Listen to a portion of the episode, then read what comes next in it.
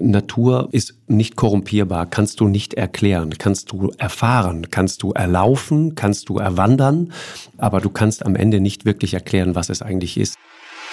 In der heutigen Zeit, wo man solche Entfernungen so schnell überbrücken kann, ist natürlich das Reisen sehr stark in den Hintergrund getreten gegenüber dem Ankommen. Stille ist, glaube ich, das zentrale Thema, wenn du über Natur sprichst. Ne?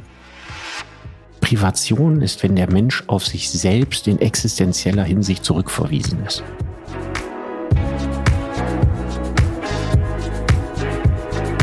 Lanz und Precht.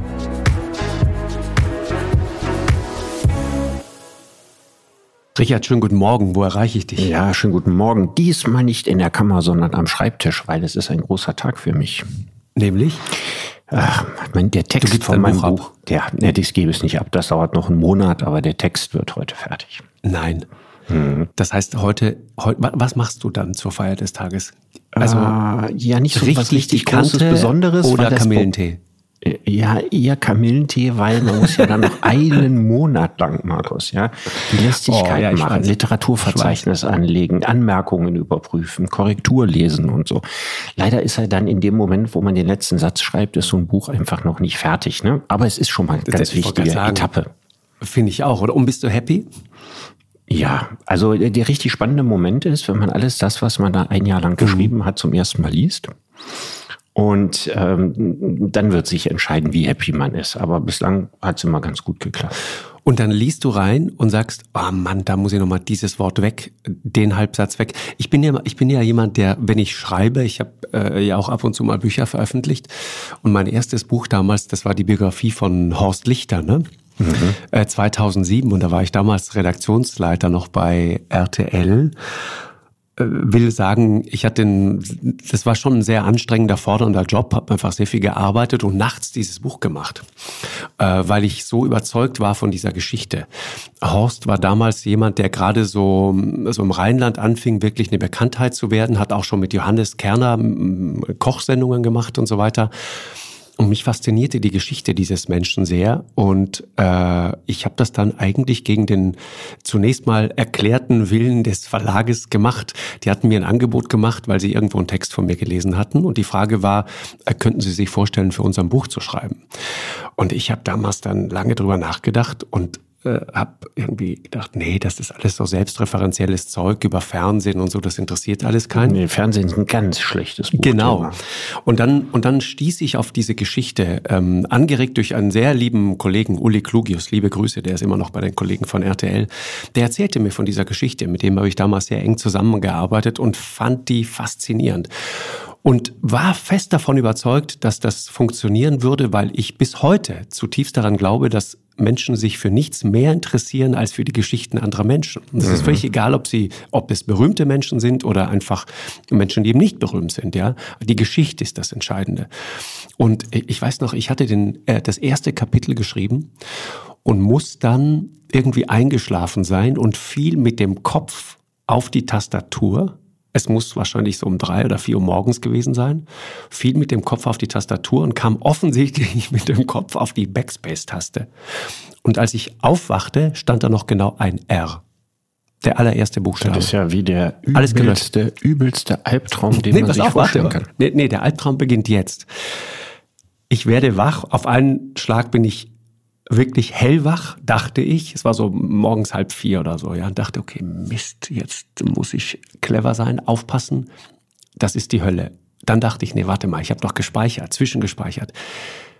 Ich muss jetzt einfach nur das Ding zumachen und wieder aufmachen.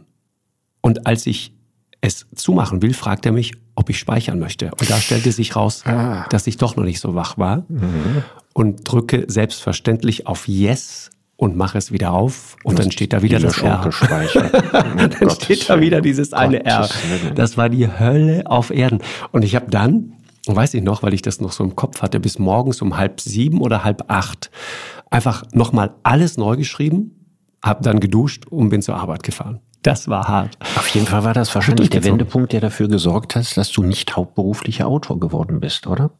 Mit diesem Trauma in den Knochen. Äh, nee, gar nicht. Das war, aber ich weiß, welche, äh, seitdem speziell, welche unglaubliche Mühe es bedeutet, ein Buch zu schreiben und auch was für ein einsamer Prozess das ist letzten Endes. Aber prinzipiell ist es auch ein schöner Prozess, ne? weil Schreiben hat was, finde ich. Ich, ich habe immer sehr gern geschrieben und äh, Schreiben ist irgendwie etwas, ähm, ja, was sehr Intimes und äh, auch was sehr Schönes. Also ich mag schreiben. Ich lese auch bis heute wahnsinnig gerne gute Texte.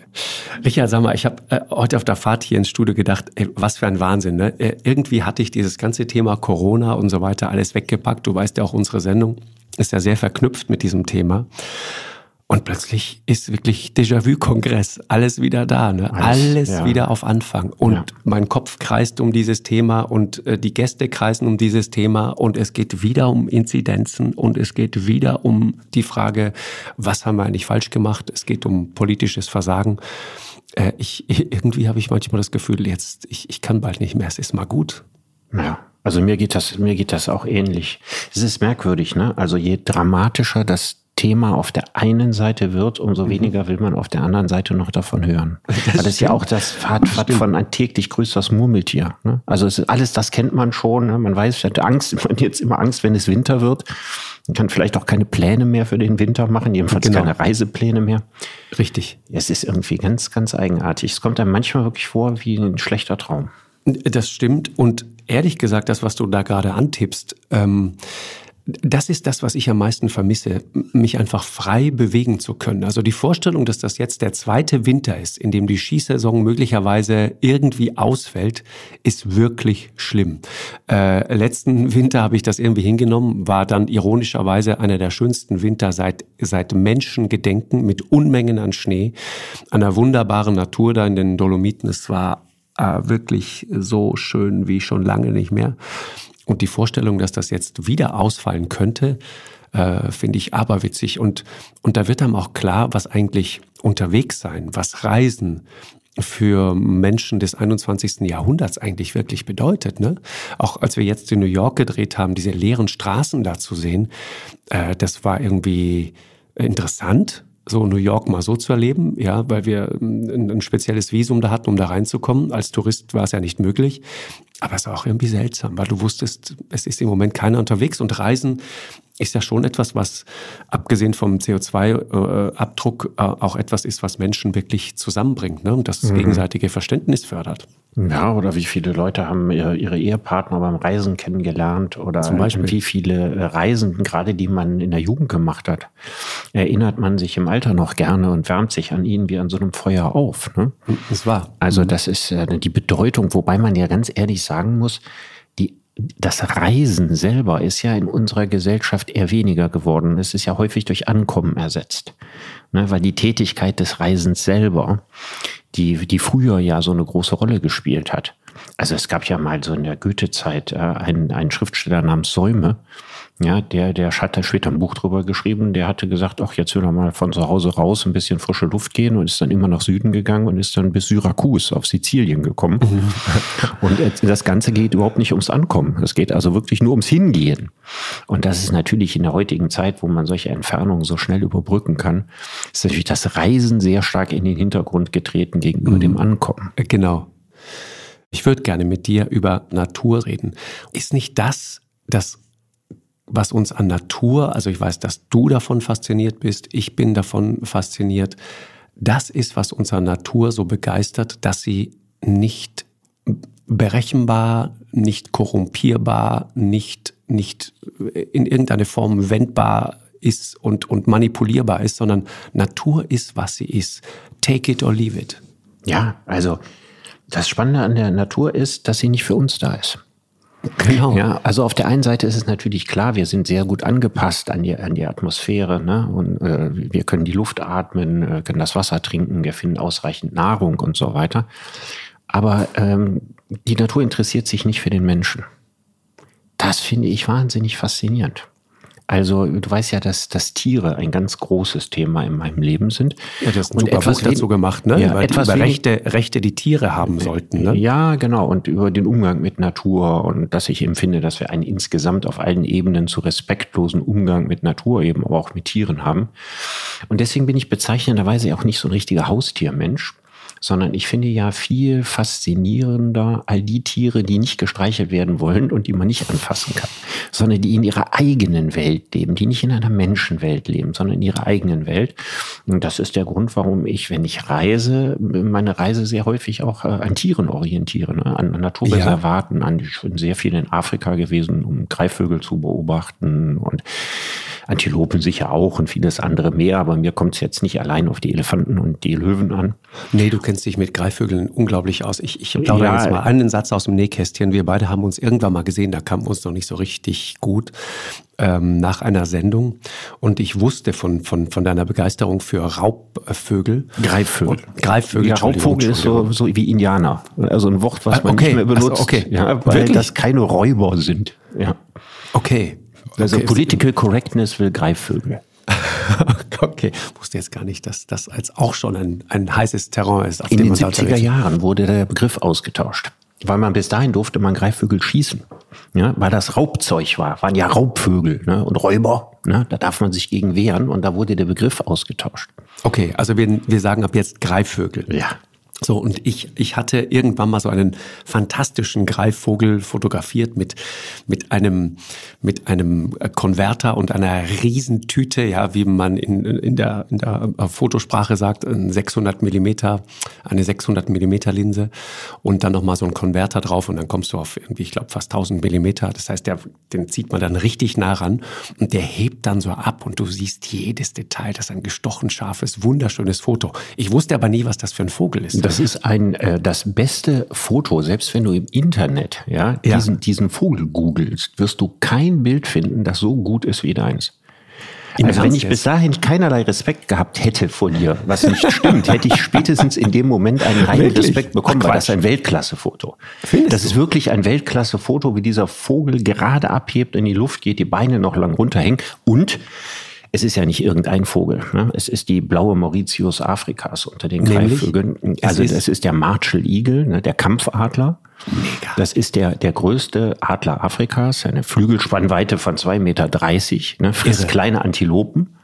Wirklich? Ja, ja, also das oh ist ein, ein unfassbarer Vogel und der hat riesige äh, äh, Reviere.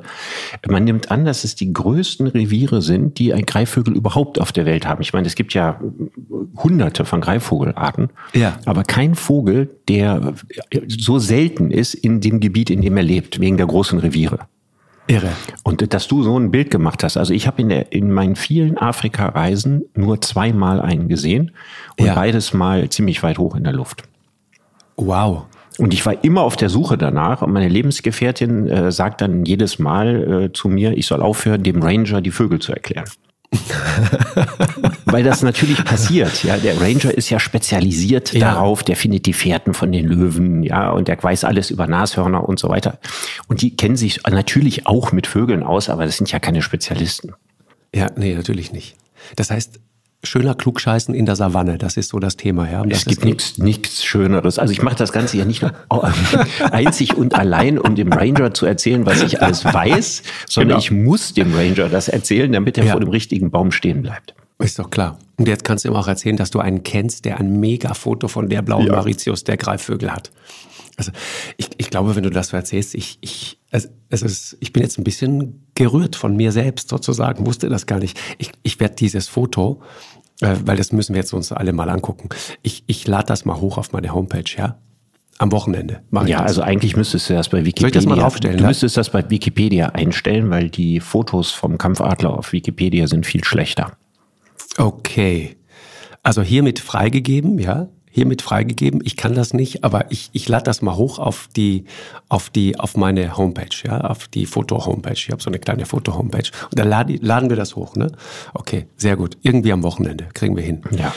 Aber, aber sag mal, ich erzähle jetzt, ja, jetzt, ja. ich erzähle jetzt so viel, ne? Was, was mich fasziniert. Also menschenleere Landschaften, äh, eine Natur, die nicht für den Menschen da ist, äh, die Faszinierbarkeit für Tiere, weil ich es so toll finde, dass in dieser Zuckerberg-Welt, in der wir heute leben, es noch Dinge da gibt, die ohne Absicht, Zweck und kommerzielles Interesse entstanden sind.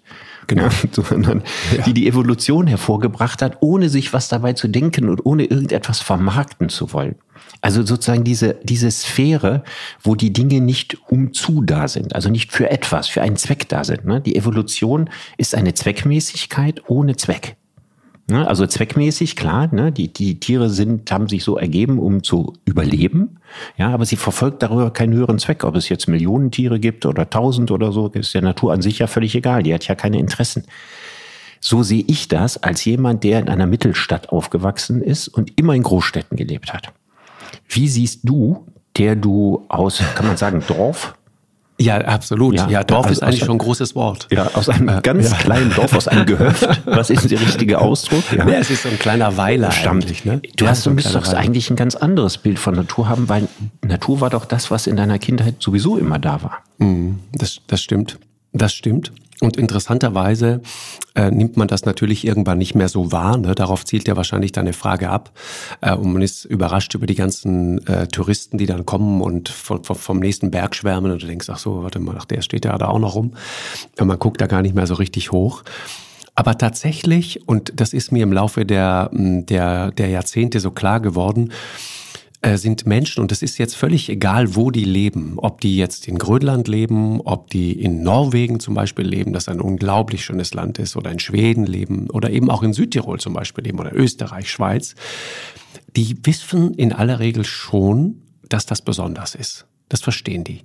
Und ich, ich, weiß noch, als ich nach Hamburg kam, das erste Mal so wirklich von diesem winzig kleinen Bergdorf, das musst du dir vorstellen, wie wirklich wie bei Heidi und Peter auf der Alm, so sah das damals aus. Heute ist es ein bisschen anders, weil, weil Hotels äh, dazugekommen sind und so weiter. Und man hat da leider auch das ein oder andere kaputt gemacht.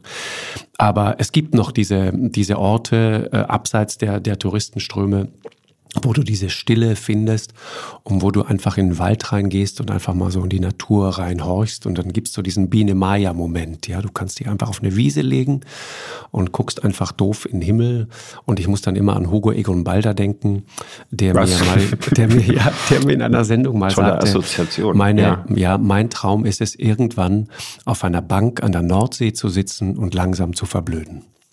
Und das fand ich immer eine schöne Vorstellung. Und ich würde gerne irgendwie äh, auf einer Wiese in, in Südtirol liegen und in die Wolken gucken und dann langsam in eine andere Welt hinübergehen. Das wäre eigentlich ein perfekter Moment. Und die, die Leute wissen das interessanterweise. Es gibt auch so eine, ähm, ich, ich habe das nie verstanden, als ich in die, in die, das erste Mal in die große Stadt gekommen bin, sozusagen, diese Bindungslosigkeit, die es da gibt, ne? Also diese, diese, diese, diese, die Amerikaner ja ganz extrem. Du triffst dann Leute, irgendwo haben wir jetzt gerade wieder getroffen, in Atlanta, in Georgia, ja. So einen jungen äh, Mann, ne, netter, interessanter Typ aus San Francisco. Der kam aus Kalifornien. Und ich sagte, was machst du denn hier? Und du sagte, ja, ich wollte mal ein bisschen woanders leben. Das wird einem Südtiroler nie in den Sinn kommen. Auf die Idee kommst du gar nicht. Und es gibt auch immer diese heimliche Sehnsucht. Eigentlich ist es sogar die feste Verabredung, irgendwann mal wieder so wie E.T. nach Hause zu kommen. Das heißt, das du wirst Idee. dein Alter in Südtirol verbringen? Bis vor zwei, drei Jahren hätte ich das immer so hundertprozentig unterschrieben. Mittlerweile empfinde ich es als großes Privileg, dass ich mich da gar nicht groß entscheiden muss. Mhm.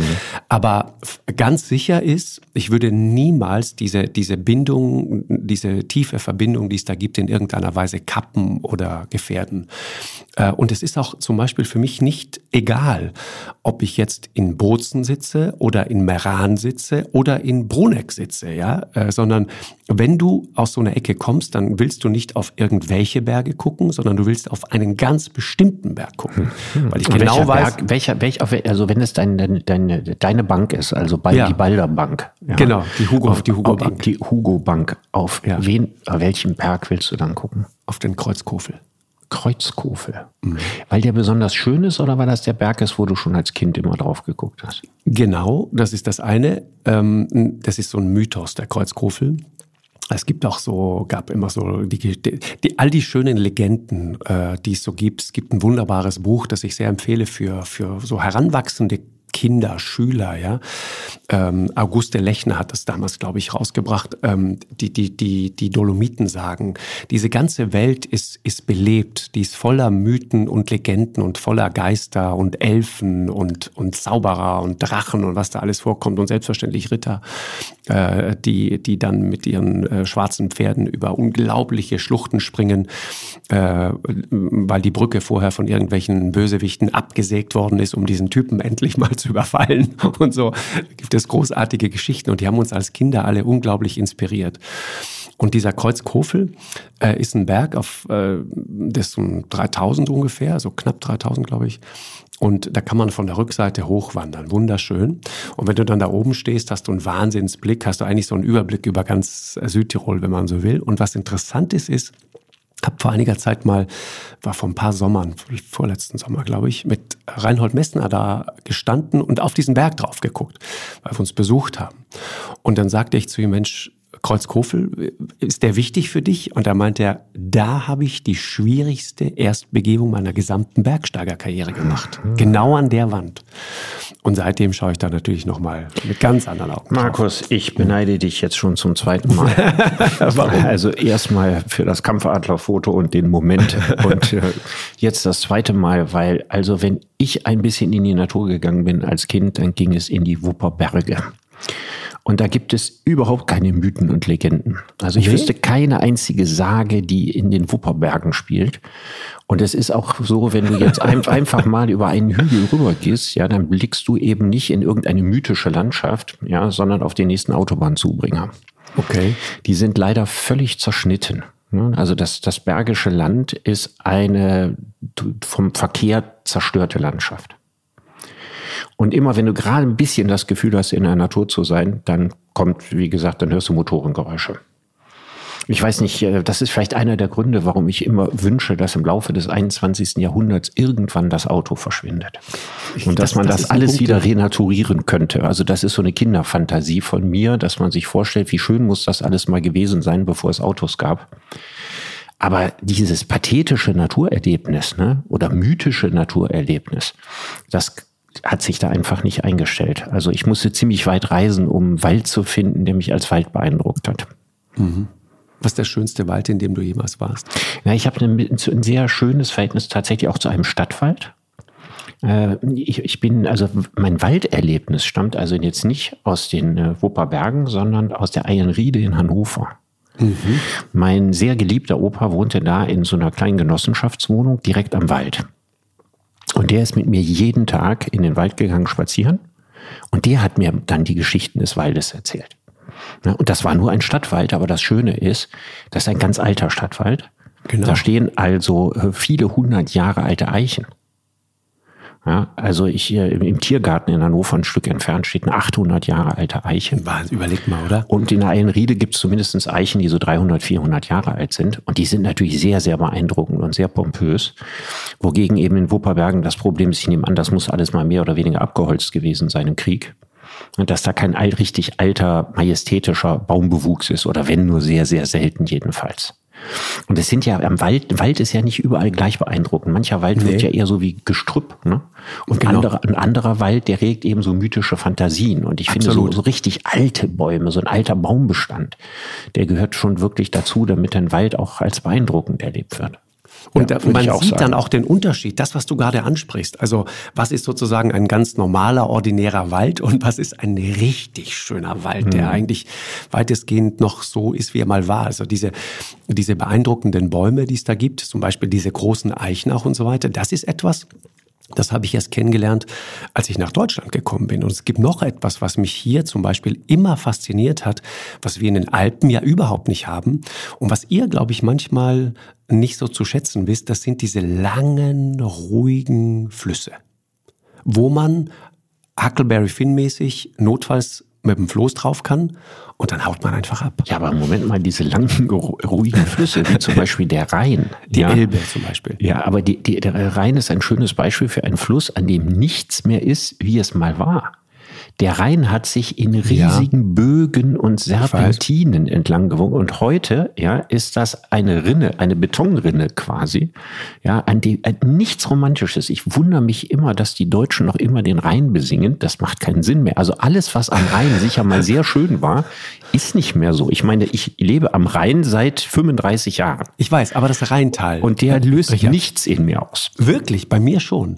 Also, und zwar ab Koblenz äh, äh sozusagen äh, Richtung, Richtung Frankfurt runter. Da, das ist doch wirklich schön dieses Tal da mit ja, der Mark. Also ich habe mal, ich, alles, ich, also so richtig schön ist der Rhein. Lorelei. Ganz unten. Also ganz, ganz unten, wo quasi, wenn er von der Schweiz nach Deutschland fließt. Weil da gibt's noch Rheinauen. Ne, da gibt's noch Gegenden, wo der Rhein eben nicht für die Schifffahrt begradigt worden ist. Heute ist der Rhein ein Kanal. Das stimmt. Es gibt eigentlich keine Flüsse, die schnurgerade geradeaus führen, so wie der Rhein das tut.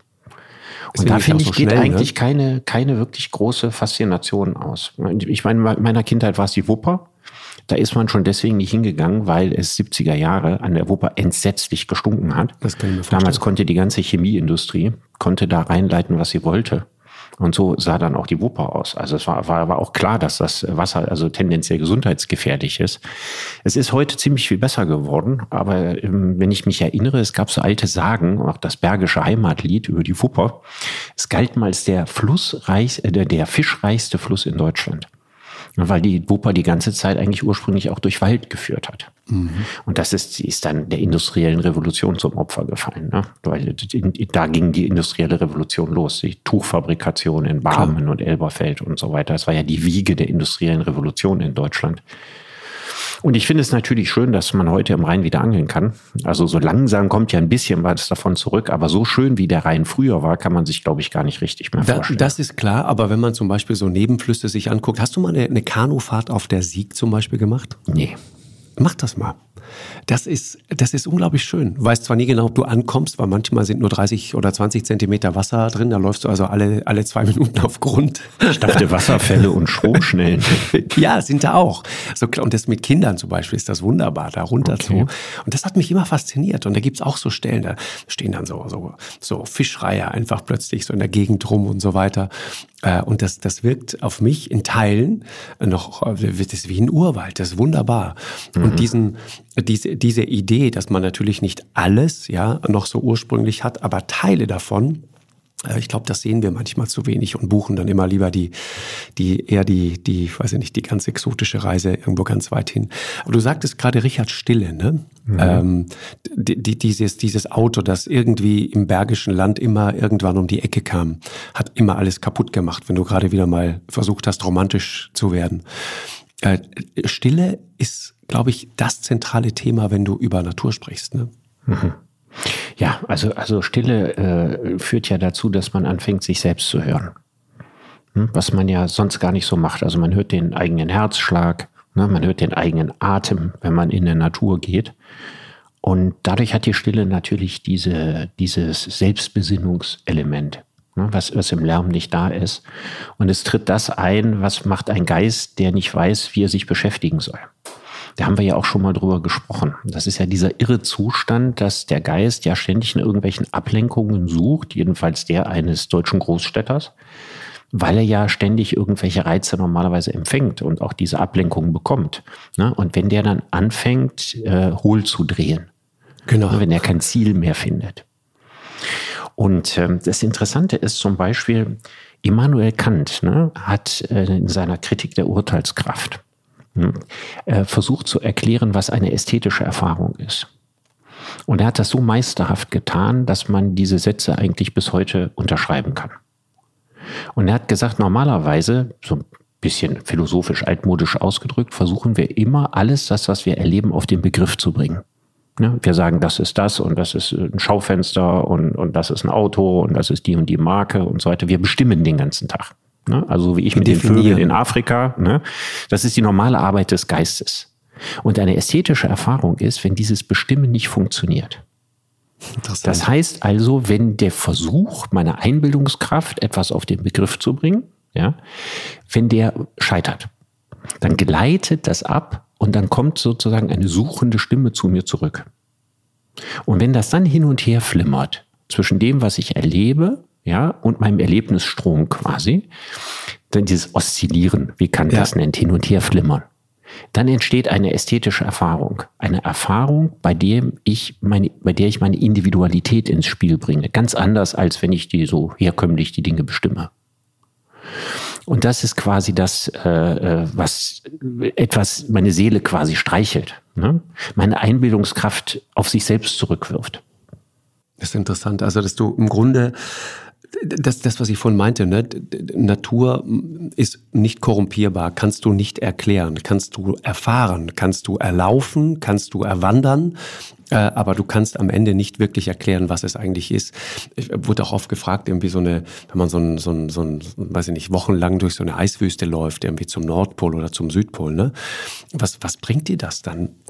Und ich denke dann immer, naja, was bringt das eigentlich? Ich kann das gar nicht so richtig erklären. Es ist natürlich erstmal ein großartiges Naturerlebnis und es ist natürlich auch in gewisser Weise eine, eine, eine Reise zu dir selbst, weil du viel über dich selbst erfährst, insofern als du erfährst, dass Menschen wie, wie Kraftwerke funktionieren. Ne? Also du liegst da manchmal in so Zelten äh, und, und, äh, und hast äh, viel und gut gegessen und draußen ist es aberwitzig kalt, minus 40 Grad und teilweise noch weniger und dann liegst du da drin in deinem doppelten Schlafsack und dann ziehst du dir diese, diese Mütze über den Kopf und hast zwei Paar Socken an und hast diese Thermounterwäsche an und dann ziehst du von innen diesen Schlafsack zu und liegst dann da im Grunde so, dass man eigentlich Tutanchamun äh, alle Ehre äh, macht, ja, weil man mhm. eigentlich aussieht wie so eine ägyptische Mumie, aber hoffentlich noch lebendig, ja, mhm. äh, und halt nicht einbalsamiert. Und irgendwann mal kann es dir passieren, dass du dann aufwachst und frierst wie ein Schneider. Und der erste Reflex ist, äh, zieh die noch mehr an. Und dann ziehst du an und noch eine Mütze und noch ein paar Socken und es funktioniert nicht. Es wird einfach nicht warm. Bis du irgendwann begreifst, nee, warte mal, ich muss die Taktik verändern. Dann fängst du an, fünf, sechs, sieben, acht, so viel du kannst, Müsli-Riegel in dich reinzuschieben. Und dann merkst du plötzlich, wie es langsam, so nach 20 Minuten, von innen wieder warm wird. Und im Grunde ist das das Prinzip Kohleofen. Du hast einfach Briketts nachgelegt und dann mhm. hast du mhm. wieder was zum Heizen. Das meine ich mit, mit Reise zu dir selbst. Ja, mhm. das ist spannend, das als Mensch Das wird jetzt aber nicht als, als ästhetische Erfahrung bezeichnet. Ne? nee, vor Dingen mit Blick auf dieses Essen nicht.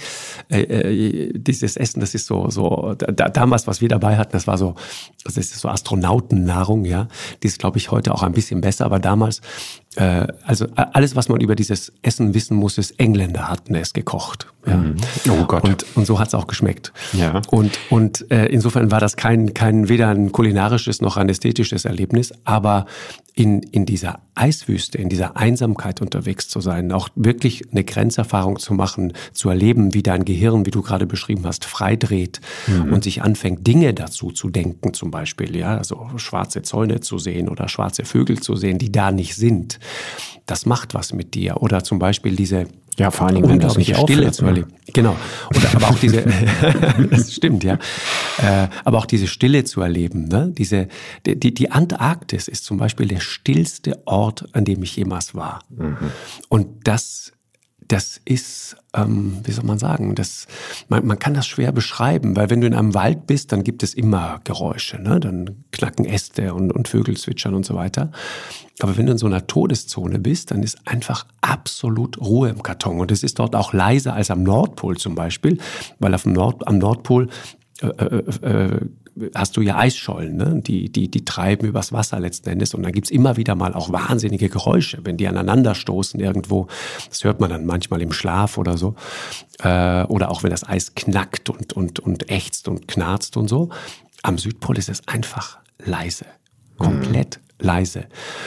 Und diese ultimative Erfahrung von Stille, für die bin ich äh, dankbar. Das ist, ähm, dass du hast die ganze Zeit das Gefühl, du hast irgendwas auf dem Ohr. Dann mit deinen Ohren stimmt irgendwas nicht, aber deine Ohren sind schon ganz okay. Und und du musst dann lernen, diese Stille äh, auszuhalten. Ne?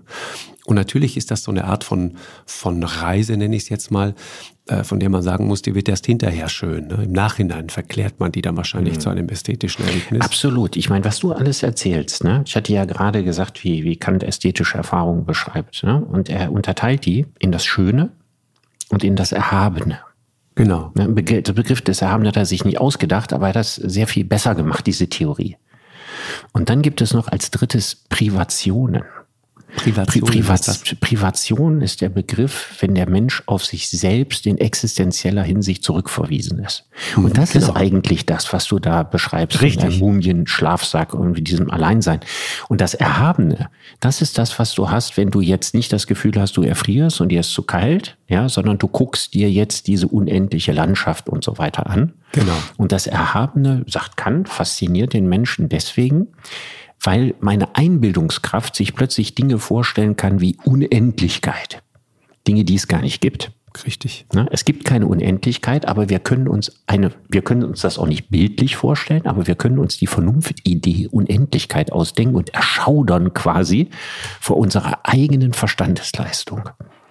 Das würdest du sagen, so empfindest du das in dem Moment nicht. Aber so würde Kant dir das erklären. Du bist sozusagen die, die Überforderung deiner Einbildungskraft. ja, ist dann lustvoll, wenn du dich nicht in unmittelbarer Gefahr befindest. Ja, das stimmt.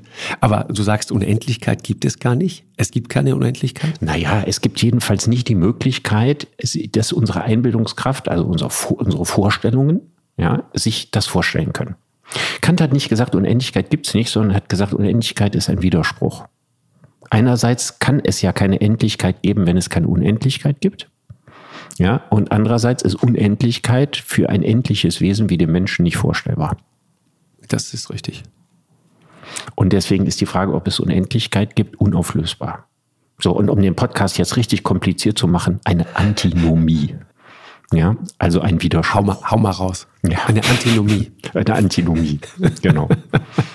Wunderbar. Ja, Gott ist auch eine Antinomie. Ja, also ein, ein, man kann sich, man kann sich, muss sich irgendeinen Anfang von allem und so weiter der ganzen Welt irgendwo vorstellen. Und andererseits kann man sich keinen Anfang vorstellen, genau. weil vor dem Anfang ja auch was gewesen sein muss. Richtig. Auch so eine Antinomie. Irgendjemand muss den Anfang mal den, zum Anfang gemacht haben, nicht wahr? Ja, und, und wer das eben gewesen ist, muss, der muss ja auch mal irgendwo angefangen haben. Ja, richtig. Vor diesem Anfang. Weiter. Das, das sind genau diese Art von Gedanken, die mich fertig machen. Ich könnte mir vorstellen, das waren so deine schwarzen Vögel am Südpol. genau. Wir kommen heute immer wieder zu den Vögeln. Sag mal, äh, Richard, Reisen, ne? Nochmal Reisen. Ähm, was ist die schönste Reise, die du je gemacht hast? Ja, jetzt würde ich. Oder äh, schön, ich, lass, ich wechsle jetzt sofort die, und sage die erhabenste Reise. Die erhabenste, genau, die beste, mhm. also die, die, die ich am meisten schönste. inspiriert hat. Ja, genau. genau. Das, war, das war, ich war äh, längere Zeit auf den Philippinen. Okay. 1999 und ähm, um einen Vogel zu suchen, ne? also die üblichen Motive. Ja, ja, dafür habe ich sogar Geld gekriegt. Also äh, ich habe das Heinz-Kühn-Stipendium gekriegt von der Landesregierung in Nordrhein-Westfalen. Das, das ist nicht dein Ernst. Stipendium, doch, doch. Es war auch lustig. Das ist so ein Stipendium, ne, was man als nordrhein-westfälischer Jungjournalist bekommen kann und muss dann äh, dort sich für eine Weile, zwei Monate, drei Monate oder so aufhalten und muss irgendein journalistisches Ziel verfolgen. Mhm. Und wenn man Philippinen sich als Ziel aussucht, dann kommt normalerweise was über Kinderprostitution. Ne? Also die, die, die, das ist das Erste, was, was die Leute damals mit den Philippinen in Zusammenhang gebracht haben.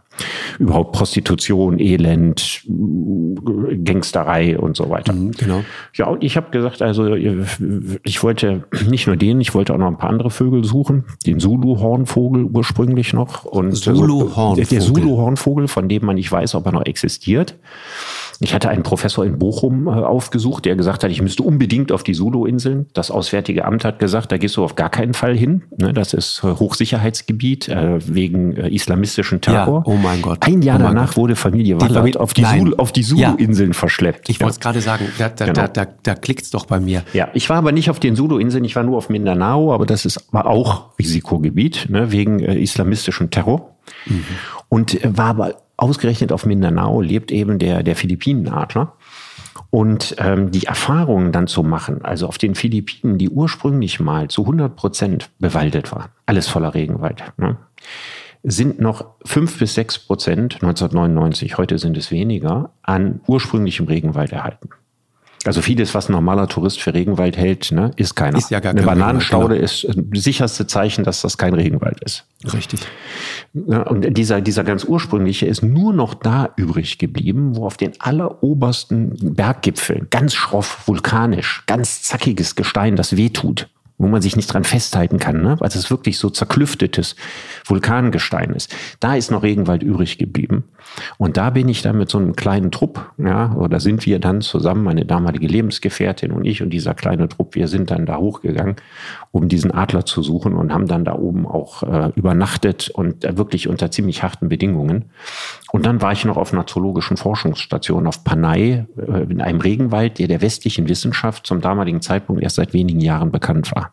Okay. Wo man also wusste, jede Schlange, die dir über den Weg läuft, die könnte unentdeckt sein bisher. Das war natürlich eine, eine sehr, sehr bewegende Zeit. Also einerseits tragisch, ne? Also die Philippinen sind zu nah an Japan und zu weit weg vom lieben Gott. Ja, weil die sind einfach dermaßen ausgeplündert worden von den Japanern und der Marcos hat das ganze Holz verkauft und so weiter. Aber genau. das, was noch Gut, da die ist. Schuhe, die Schuhe der Gattin mussten finanziert werden, nicht wahr? Ja, ja, genau. Imelas äh, 2000 Schuhsammlung und Imelda so. Imelda Marcos, also, ja. Oh ja, mein Gott. Alles, ja. alles, was im Leben schieflaufen kann, ist auf den Philippinen schiefgelaufen. Ein Land ohne Identität, immer nur Spielball von Kolonialmächten, keine eigene Kultur, außer vielleicht die indigenen Völker. Mhm. Aber das war insgesamt natürlich mit all den Strapazen und Naturerlebnissen unglaublich äh, beeindruckend, weil es gab ja auch keinen Ökotourismus, es gab keine angelegten äh, Wege. Genau. Ne, und, und Wandern ohne angelegte Wege, auch im Regenwald. Das ist äh, eine ziemlich harte Nummer. Das kann man nicht Das ist anstrengend, ne? genau. Und äh, interessanterweise auch etwas, was uns ja heute Angst macht. Ne? Ich beobachte das immer wieder auch in den Alpen. Die Leute wollen ganz genau wissen, wo es jetzt lang geht links, rechts, geradeaus. Gibt auch noch die Apps mittlerweile und so, die da auch ziemlich gut sind, satellitengestützt und so weiter, die dir ganz genau sagen, äh, ob du nach links, rechts, geradeaus, äh, rückwärts, was auch immer musst. Und das nimmt dem Ganzen natürlich ein bisschen den Zauber, ne? Weil, naja, andererseits, wir, Markus, wenn die Wege nicht angelegt weiß, sind weiß. und ich spreche aus bitterer Erfahrung, mhm. ist man ganz, ganz schnell mit seinem Latein am Ende. Ja, Hast du ja. dich verlaufen da? Ja, nicht auf den Philippinen, ja, sondern in dem völlig zivilisierten Mallorca. Und dass das möglich ist, ist eine beeindruckende Leistung, Markus. Aber ja. selbst so ein gestählter Südtiroler wie du wäre, nachdem eine falsche Entscheidung getroffen war, nämlich querfeld einzugehen, mit seinem Latein schnell am Ende gewesen. Ich meine, Mallorca ist niedlich, niedlich, niedrige Berge, angelegte Wanderwerke, äh, Wanderwege. Nur hatten wir da eine Abzweigung an einem ist ganz heißen Tag. Ja? Also ein guter Freund und ich, wir waren an dem Tag 25 Kilometer, 30 Kilometer schon gelaufen, waren da schon acht Stunden unterwegs, waren schon um den großen Berg rum und haben dann eine Abzweigung nicht gefunden und sind immer weiter und immer weiter und immer weiter gegangen. Dann waren wir irgendwann zehn Stunden unterwegs an einem heißen Tag, einem heißen okay. Sommertag. Okay. Ja, waren wir schon ziemlich groggy und dann hatten wir keine Lust, wieder zurückzugehen, um die Abzweigung zu suchen, sondern haben uns auf unseren Orientierungssinn verlassen und sind querfeld eingegangen. Und das fängt so harmlos an. Mallorca, weiß, so weiß, Hügelchen und dann weiß. kommt so eine Bruchsteinmauer, über die man dann rübergeht und dann kommen so ein paar Schafställe und dann kommt der erste Graben, über den man nicht richtig rüberkommt und dann kommt irgendein Gestrüpp, an dem man nicht vorbeikommt. Wir hatten ja keine Machete dabei oder irgendwas. Ja. Es, es wurde eigentlich, je weiter wir kamen, umso mehr hatten wir das Gefühl, äh, wir haben auch keine Lust mehr zurückzugehen. Und ganz am Ende haben wir dann ein Flussbett gefunden. Da waren wir natürlich total stolz und haben gedacht, ein Fluss muss ja irgendwo münden. Und dann sind wir immer weitergegangen. Leider fiel das Flussbett immer steiler ab. Das heißt also, es waren quasi Wasser, Wasserfälle, ne? nur dass kein Wasser drin war. Okay. Wir waren im äh, Torrente Paris, da kann man lang wandern, ja, wenn man sehr gut ausgerüstet und sehr frisch ist. Nur wir waren zu dem Zeitpunkt dann irgendwann zwölf, Stunden, zwölf Stunden unterwegs gewesen, ja, und äh, das war schon, schon ziemlich heftig. Und das Ärgerliche war, um den gleichen Abend wollten wir eigentlich zurückfliegen. Und äh, die lieben Frauen, die uns vermissten, haben dann alles gerufen, was es gibt. Also die Bergwacht, die Feuerwehr, ja, und die waren dann mit Hubschrauber, mit Hunden, mit Peilgeräten und so weiter auf der Suche nach uns. War natürlich mega peinlich. Wann war das? Also Wann da kam, welches Jahr? Wo können wir das nochmal nachlesen? Oh, das ist erst einige Jahre her, leider. Es wäre schön, wenn ich sagen könnte, es wäre in meiner Jugend passiert, aber das ist so vor, na, ich würde mal schätzen, sieben Jahren passiert. Unvorstellbar. Ja. Und dann, wie ging es dann aus? Naja, die, die kamen uns entgegen und fragten dann ganz besorgt, ob wir verletzt wären und so weiter. Wir waren ja nicht verletzt und gar nichts. Ne? Also wir hätten auch ausruhen können und am nächsten Tag diesen ganzen Weg zurückgehen. Also wir waren nicht in Lebensgefahr. Aber wir haben die eindrucksvolle Erfahrung gemacht, dass man, wenn man querfeld eingeht, erstaunlich schnell lost ist, auch in zivilisierten Gegenden. Also das war wirklich beeindruckend. Wir waren natürlich die letzten Trottel. Ne? Es war keine Geschichte, auf die man stolz sein konnte. Nee. Aber dass das möglich ist, ist doch wirklich erstaunlich. So, jetzt habe ich, hab ich zwei Fragen. Ne? Du warst mit einem Freund unterwegs, ne? Ja. Und habt ihr Leute getroffen unterwegs? Also da, nachdem getroffen? wir querfeld eingegangen sind, natürlich nicht mehr. Kein mehr, okay. Nee. Und vorher, habt ihr vorher Leute getroffen? Ach, ja, wir sind, also solange wir auf dem Wanderweg waren, haben wir natürlich Leute getroffen. Das okay. lässt sich in Mallorca gar nicht vermeiden. Ja, weil meine Theorie ist ja, wenn da eine Frau dabei gewesen wäre, hättet ihr irgendwann einfach nach dem Weg gefragt. Oder ihr wärt zurückgegangen. Aber Männer. Ja, Männer denken, sie können das auf eigene Faust. Genau, genau, richtig. Und gehen dann immer stur so weiter, bis sie irgendwann komplett im Elend enden. Genau so ist das. Und ich glaube, das war auch der richtige Freund, um sich wechselseitig auf die Schulter zu klopfen ja, und seiner Männlichkeit freien Lauf zu lassen und dann irgendwann in der kompletten Irre zu enden. Das ist. Ja. Also völlig dehydriert, aber voll mit Testosteron durch Mallorca geirrt, ja? So, so ungefähr muss man sich das vorstellen. Super. Und ich weiß noch, wie wir dann am Ende, in, also das Problem war auch, dass die Handyverbindung nicht richtig hielt. Wir haben ja beim letzten Mal darüber geredet. Gute Geschichten können sich nur dann ereignen, wenn das Handy nicht funktioniert. ja, auch das. Und ja. genau das hier hier war's. Ja, wir hatten ganz kurze, so ein paar Sekunden bruchstückhafte Funkverbindungen äh, zu unseren Lebensgefährtinnen. Wenn wir da dauerhaft hätten telefonieren können, hätte sich die Lage ja auch in Ruhe beschreiben lassen können und dann hätten wir vielleicht mit irgendeinem so Bergwacht oder Guardia Zivilmann oder so gesprochen, der uns gesagt hätte, wo wir langgehen sollen. Aber es war, passte natürlich. Die Geschichte hätte sich nicht ereignen können, ja, wenn wir frühzeitig telefoniert hätten. Ja, herrlich. Richard, diese Tolles Geschichte, Naturerlebnis, aber im Nachhinein ja. auch schöner als währenddessen.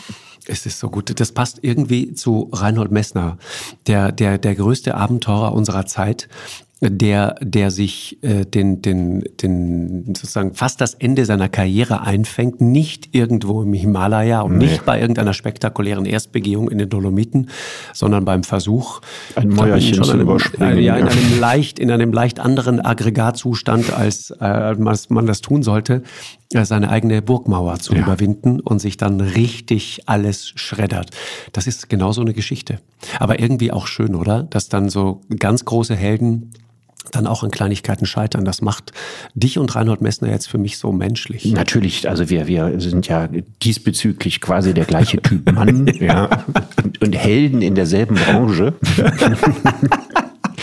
Wunderbar. Es ist schön, wie du, die, wie du wie rhetorisch warme Gefühle machst und ja. meine jämmerliche Mallorca-Geschichte in einen heroischen Zusammenhang ich stellst.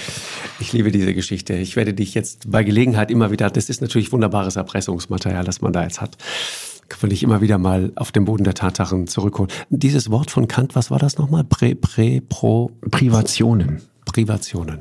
Mhm. Also das, das kommt nicht von Kant, das hat Schiller dazu ergänzt. Hm? Aber äh, es gibt das, es gibt verschiedene Formen des Erhabenen. Also eine Form des Erhabenen sind so bewegte Stürme, wilde Unwetter und so, das dynamisch Erhabene. Dann gibt es sowas wie unglaubliche Atmos äh, Entfernungen, ne, wenn man in den Sternenhimmel guckt. Das ist sozusagen das mathematisch Erhabene. Ne, da ist die Unvorstellbarkeit des Raumes quasi, ne, das okay. Erhabene. Und Privationen sind diese, diese Momente, wo man einsam auf sich selbst zurückgeworfen ist. Sehr schön. So und das sind vielleicht auch Dinge, die äh, Menschen früher ganz regelmäßig erlebt haben und die heute natürlich sehr viel seltener geworden sind. Genau. Das ist, das ist ja auch die Melancholie, die über alledem liegt, wenn man heute übers Reisen spricht, ne? dass man nur das Gefühl hat, egal wohin du gehst, Google war schon da. Aber wir lernen gerade, äh, das Abenteuer ist nicht weit. Und manchmal ja, man muss nur, vom, nur vom rechten Weg abgehen wie Hänsel und Gretel. genau. Ja. Kurz hinterm Ballermann geht's los. Herrlich. Genau. Warum in die Ferne schweifen, ne? Nicht ja, bis zum Südpol. Ja. Absolut. Ich sag, ich das Verirren ja. liegt so nah. Der Ballermann wird in vielfacher Hinsicht völlig unterschätzt, völlig unterbewertet. Richard, ich danke dir sehr. Das hat wirklich Spaß gemacht. Ja, also, also alles gut. Liebe dir. Bis ja. bald. Ciao, ciao, ciao. Eine Produktion von M hoch 2 und Podstars bei OMR im Auftrag des ZDF.